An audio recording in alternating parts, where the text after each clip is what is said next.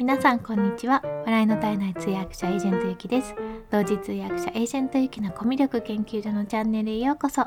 このチャンネルでは通訳やナレータープレゼンターなど言葉で伝える仕事をしているエージェントゆきがどうやったらもっと心に届く伝え方ができるのかを様々な側面からお話しするのが半分。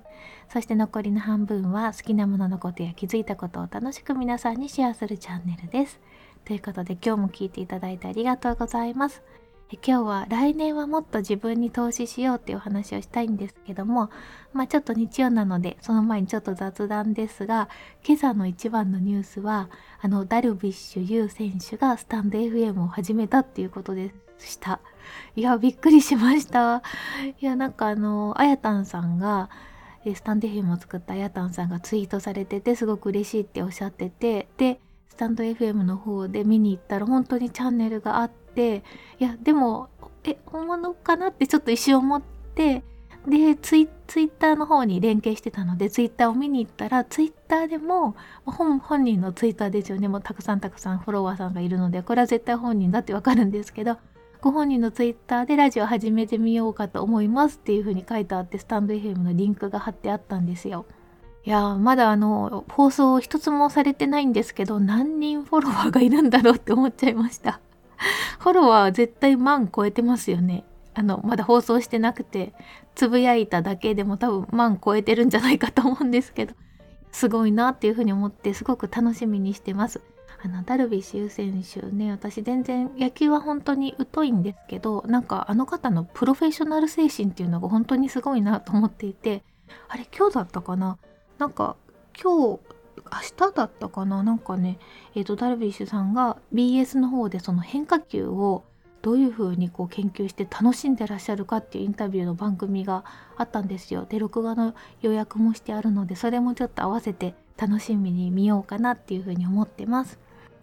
で今日のお話なんですけど来年はもっと自分に投資しようっていうふうに思ったんですね。でこれはなぜかと言いますとですね昨日の夜中からっていうかもう夜から8時ぐらいからちょっといろいろと、え、確定申告をもう今年中に終わらせちゃおうと思って売上とかあと経費とかを整理をしてたんですね。でまだちょっと整理しきれてないので今日もちょっと続きをやろうと思ってるんですけれどもあのね自分への投資がすごく今年減ってたっていうふうに思ったんですよ。すごくびっくりしました。で、まあ、いろんなものが減ってるんですよね。売り上げ自体は実はあの本業の売り上げはそんなに変わってなくてというのは持続化給付金もいただいたっていうのもあるんですけれどもそこはまあそこそこそんなになんか思ったよりももう凸凹は激しかったんですけれどもちょっと後半追いか追い返したこともあってえっ、ー、とまあ激減っていうわけじゃなかったんですけれども経費がねすごく減ってたんですよ。でやっぱりなんか家の中からオンラインだけでやったりしてるとこんなに経費ってかからないんだなっていうふうにいろいろ思いました。いや何に使ってたんだろうあのもちろん全部領収書とかも去年も一昨年も取ってあるので使ってたものはわかるんですけどそんなになんか大きな買い物してたわけじゃないのになと思っていろいろ見てたら研修費もすごく減ってたんですね。めちゃくちゃ減ってました。なんか100万単位で減ってましたね。でねこれはなぜかと言いますと私は以前はですね有り余るエネルギーを通訳の口座に全て投入してたんですね。もうボンボン取ってました。通訳の口座って意外と高くてなんかまあ1回行くと2万とか3万とか取られるものも結構あったりあとはまあワークショップみたいな感じで半期で半期でって言っても4ヶ月ぐらいかな。半期で30万円ぐらい週2回で30万円ぐらいをそれを、えー、ダブルスクールで行ったり あのそうさらにえっとまあそれかける2ですよね1年に2回で行ったりでさらにちょっと個人の先生にお願いして週に1回個人の先生についたり発音も個人の先生にお願いしたりとかしてすごいお金かけてたんですよ。でなんか多分エネルギーを全てそっちに回してたんだなって思いました。お金をまああの稼ぐことっていうよりも稼ぐことのをするためのスキルアップのためになんかすごく投資をしてたんですね。あのそれ自体はすごくいいことなんですけれどもなんというか意外とコスパが悪かったような気はしてるんですよ。あのまあその時のねなんでまあそんなにこう投資してたかっていうともちろんその技術を上げてその分こう単価の高いお仕事もしたいしもっと自分の可能性を広げたいっていうことがあって投資をしてたんですけれども一方で意外とねそのあのまあそういう学校とかコースとか先生に習うとか大好きなんですよね。なんか刺激があるというか ね、生で得られるやっぱり1対1でこう会っていろいろ指導していただいたりとかってしてるとすごくやっぱり気づきも多いしなんかなんていうのかなこうフィードバックも即返ってくるしそういうことをしていること自体がすごい好きなんですよ私は多分。なのでそこに一生懸命なんかお金を投じたんですけど今オンラインほぼオンラインでそういう講座も今あるんですけどなんかねオンラインだと私は全然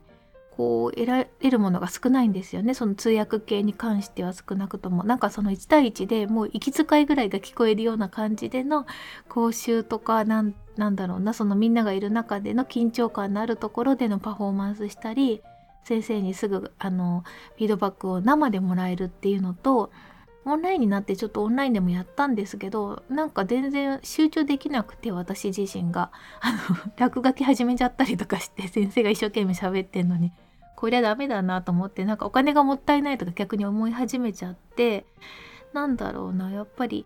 だんだん減っちゃったんですよね。で、まあ、さらにオンラインでのコースっていうのもいろいろあるんですけど、まあ、掃除ってそんなに高くないっていうのもあってすごく研修費が減ってました。であのさっきコスパが悪いっていうふうに言ったのはですね成長曲線を考えるとやっぱコスパが悪かったかなって思うんですよ。例えばですねその通訳の技術とか、えーと、トレーニングとかっていうことに関しては多分その85100のうち85ぐらいまでの段階までこうグワーって成長した後のそこから90にするための、まあ、全然そんな全然完璧じゃないので自分が100とかそこまで行ってるとは全然思わないんですけども、まあ、ある程度行って85ぐらいまで行ったところからの90までを必死に狙うためになんか年に100万単位で投資してるような感じなんですよね。でそれが変わったところで単価が本当にもう倍になるとかっていうわけではないんですよよく考えると。なんですけどまあ多分やっぱ楽しくてそういう講座を受けてたんだなっていうふうに思いましたまあでもなんかその自分にこう投資して頑張ってる自分っていうのも好きだったのでまあまあ良かったんじゃないかなと思うんですけどこの分がごっそり今年は経費から抜けてまして逆に本をたくさん買ってたりはするので新聞図書費とかは上がったりはしてるんですよね。あとはそのその他のことに結構投資をしてたりとか今こう、まあ、音声配信してますけれどもこういうこととかマーケティングとかなんかちょっと違う部門には投資はしてるんですけれどもただそのまだそんな浅いというかですねそこまで投資してないんですよねなんかあのえっとコンテンツを買ったりとかっていうのはしてますけどあの通訳の時みたいなほどにはボンボンボンって買ってはないっていう感じなんですよ。でいやーちょっと今後考えた時にまたあのスタイルに戻るのはあんまり意味がないなと思ってですね多角化をやっぱり目指した方がいいなっていうのが一つあるのでもう成長曲線である程度いったところにこう必死にこう薪をくべるよりもまだまだ自分が全然あの経験値が非常に低いと思ってるところに薪をくべた方がよく燃えるかなって思うんですよね。なのでそっちに投資をしたいなっていうふうに思いました。うん、もっと自分に投資していいなと思ったので今年ちょっと迷ったものとかもあるんですよちょっと高いなとかこれで本当になんか結果得られるのかなとかちょっと迷ってなんかちょっとケチケチ成人が出ちゃった部分もあったんですけどあ通訳のコースを買う時はあんな風に思わなかったのにまだちょっと多分自分の知識が浅いと逆に投資なかなかできないんだなって自分が思いました。なので来年はあのもっとバンバン普通に投資したり本ももっとたくさん買っても全然大丈夫だなと思っています。やっぱり自分に投資をしないと小さくまとまってしまうような気がするんですよね。同じぐらいの規模のところでぐるぐるぐるぐるまあ安定してと言ったら聞こえはいいですけれどもリスクを冒さずにやっていくことはできるんですけれどももうちょっと私的には知識を雪だるま式につけてでやれることも雪だるま式に増やしてでいろんなこともやってそっちからのやっぱり収入っていうのの柱ももうちょっと太くしていきたいなっていうふうに今思っているので、うん、もっともっと投資してよかったなってちょっと後悔あとあと何日だっけ？あと4日あるからまあ今ちょっと買えるものとかあったらもうちょっと買おうかなっていうふうに思ってます。でやっぱりねこの年末に確定申告をほぼ終わらせるっていうのは非常に私はいいと思っててですね前もそういう放送したと思ってるんですけどでその時はもうドヤ顔でなんかそのその後の23日で終わらせるぞ的な配信だったんですけど実はちゃんと終わってなくて今慌ててやってるんですけどちゃんとあのしておくとですね売上と経費を見ておくとこういう今私が気づいたような気づきがあるのとああとはやっぱりそのあちょっとなんか税金が多くなりそうだなって思ってたらえっ、ー、と今私実はですね国民年金が国民年金なんですね。で、えっと、カードに切り替えたんですけど、なんか切り替えの時にうまくいってなくて、そこを3ヶ月分がなんか未納になってるって手紙が来たんですよ。ゲーと思って。で、それをもしかして、あの、来年にしようかなとか、あの、それ全部控除になるから、今年払ってもいいんですけど、もし今年なんかもう全然そんなにカツカツになってってそんなに税金の税率も高くないんだったら来年にしようかなと思ったんですけどいやこれはちょっと今年払全部払ってもう全部控除に入れようといろんなものを控除に入れたりあともうちょっとふるさと納税もいけるなとかあとは買おうと思っていた迷ってた消耗品とかソフトウェアとかもちょっともうちょっと買おうかなっていうふうにちょっと整理ができたのでやっぱり年内に整理しておくっていうのはすごくいいかなっていうふうに思いました。ということで、まあ、来年はもっと自分に投資してもっと魅力的な自分になりたいなっていうふうに思います。えそれではコメント返しのコーナーです。2回前の配信の取引先も断捨離して来年は単価を20%上げようにたくさんコメントいただきました。ありがとうございます。えー、この時はですね、そうそうそう何話したかっていうと、フリーランスとか副業とかで単価を20%来年は上げましょうっていう話をしてであのポイントとしては稼いでるクライアントと業界を選びましょうとか相手の国を選びましょうとかあとはキューボのところにレスレスポンス爆速で食い込むといいですよっていう話をしました。えっ、ー、とですねこれコメントいただいてるんですけども井出志保さんからです。ありがとうございます。おおかっこいい。テーマも考え方もかっこいいです。私はやっとスタートラインが見えてきたくらいなので先輩フリーランスのゆきさんのお話がとても勉強になります。ということでありがとうございます。結構これどうやってますよね。どうやってますよね。あの私は配信は自分にも言い聞かせる内容なのでよしそういう風になんか頑張ろうっていうのをまあ選手先生じゃないですけれども先制するような感じの、あの、ちょっとどうやってたまに放送してます。ということで、私もこの方針で頑張ろうと思いますので、一緒に頑張りましょう。えそれからですね、えホリスティック獣医のサラさんからです。私も同感です。え製薬会社は確かにあれですねって書いてありますね。で、OK マークしてある。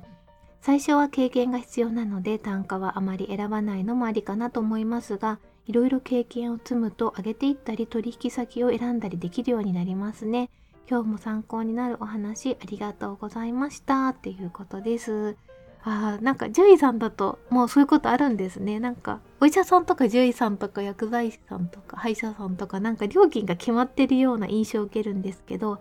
まあ、ここでもいろいろそういうそういう業界でもまあ、価格付けっていうのは自分でもできたりするのかなありがとうございます。いやこれねこのあの書いた後というかこれをお話しした後に思ったんですけど前にちょっと話したかもしれないんですけど、えーと、すごくびっくりしたことがあってもう何年も前に本当に2012年とか2013年に通訳の、スクールで一緒だった方とたまたまお会いしたんですよ現場で。でその方はですねなんともう私たちが、えー、その学校をに行きながらまだ基礎のコースとかを行きながらやっていたお仕事をやってたんですね。もうそれから56年経つんですけどで多分その仕事の内容だとそれほどやっぱり単価も高くないしまあ、あの楽といえば楽なんですよねそんなプレッシャーもないので、まあ、例えばもしかしてそのあのご家庭が忙しいとか子育てでちょっと予習とかもできないしっていうことでとりあえずま体さえそこに行けばいいっていうような感じの、ま、お仕事でもあるので、まあ、そういう形で選んでいたのかもしれないんですけどもでもやっぱりなんかあの求めていかないとこちらから単価アップするためのアクションをしないとですねあの取引先の方からはクライアントさんからは、まあ、やっぱり同じレベルの仕事が同じ単価で回ってきてしまうことになるので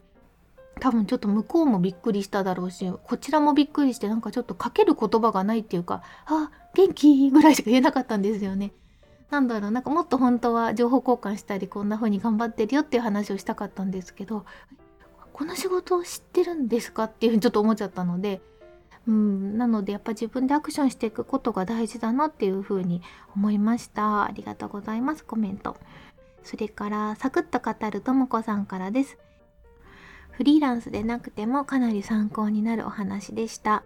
急務のタスクに爆速で食い込むと本当に感謝されますし、周りからの評価も上がりますので大変お得です。逆に本当にありえないのですが人手が足りないと庶務業務のような仕事で声をかけられることがありますが絶対に引き受けません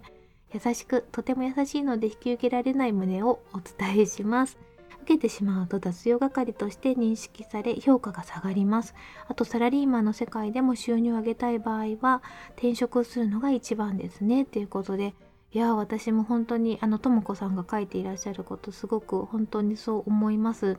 いやあの頼む側としてはこの庶務業務的なことをやってくれたらすっごい助かるしあでも一回やるとま多分とも子さんもそういう方だと思うんですけどできちゃうんですよね。多分サクサクっとできちゃう方なのであなんかとも子さんに頼むとこんなに早くやってくれるみたいな感じで次回からも慢性化するってことよくありますよね。わかりますわかります。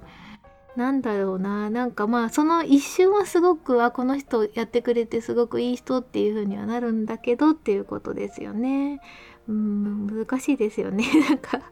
でも私もどっちかっていうとともこさん派ですねありがとうございます。えそれからかおりにゃさんからです。えすごく勉強になりました。理想の働き方です。今回のサムネイルはなんかいつもと違う感じイキさんが書かれたものですか？にやりとした表情がたまらないです。ってことなんですけどあれこのサムネイルはねあ違います違います。これはなんかね断捨離かなんかで探してきたフリー素材です。フリー素材探してくるんですけどだいたい海外のあの写真のサイトから探してくるんですけどなんかな断捨離とかって探しにくくてですね。それであの国内の日本語で探してみたっていう感じでたまになんか日本語で探したりするとちょっとイラスト系になります。でもこのイラスト可愛いですよね。ニヤッとしてるところが。ということでえコメントもたくさんありがとうございました、えー、それでは、えー、今日も最後まで聞いていただきましてありがとうございます。あそうだそうだ。えっと一つ告知がありましてえっとね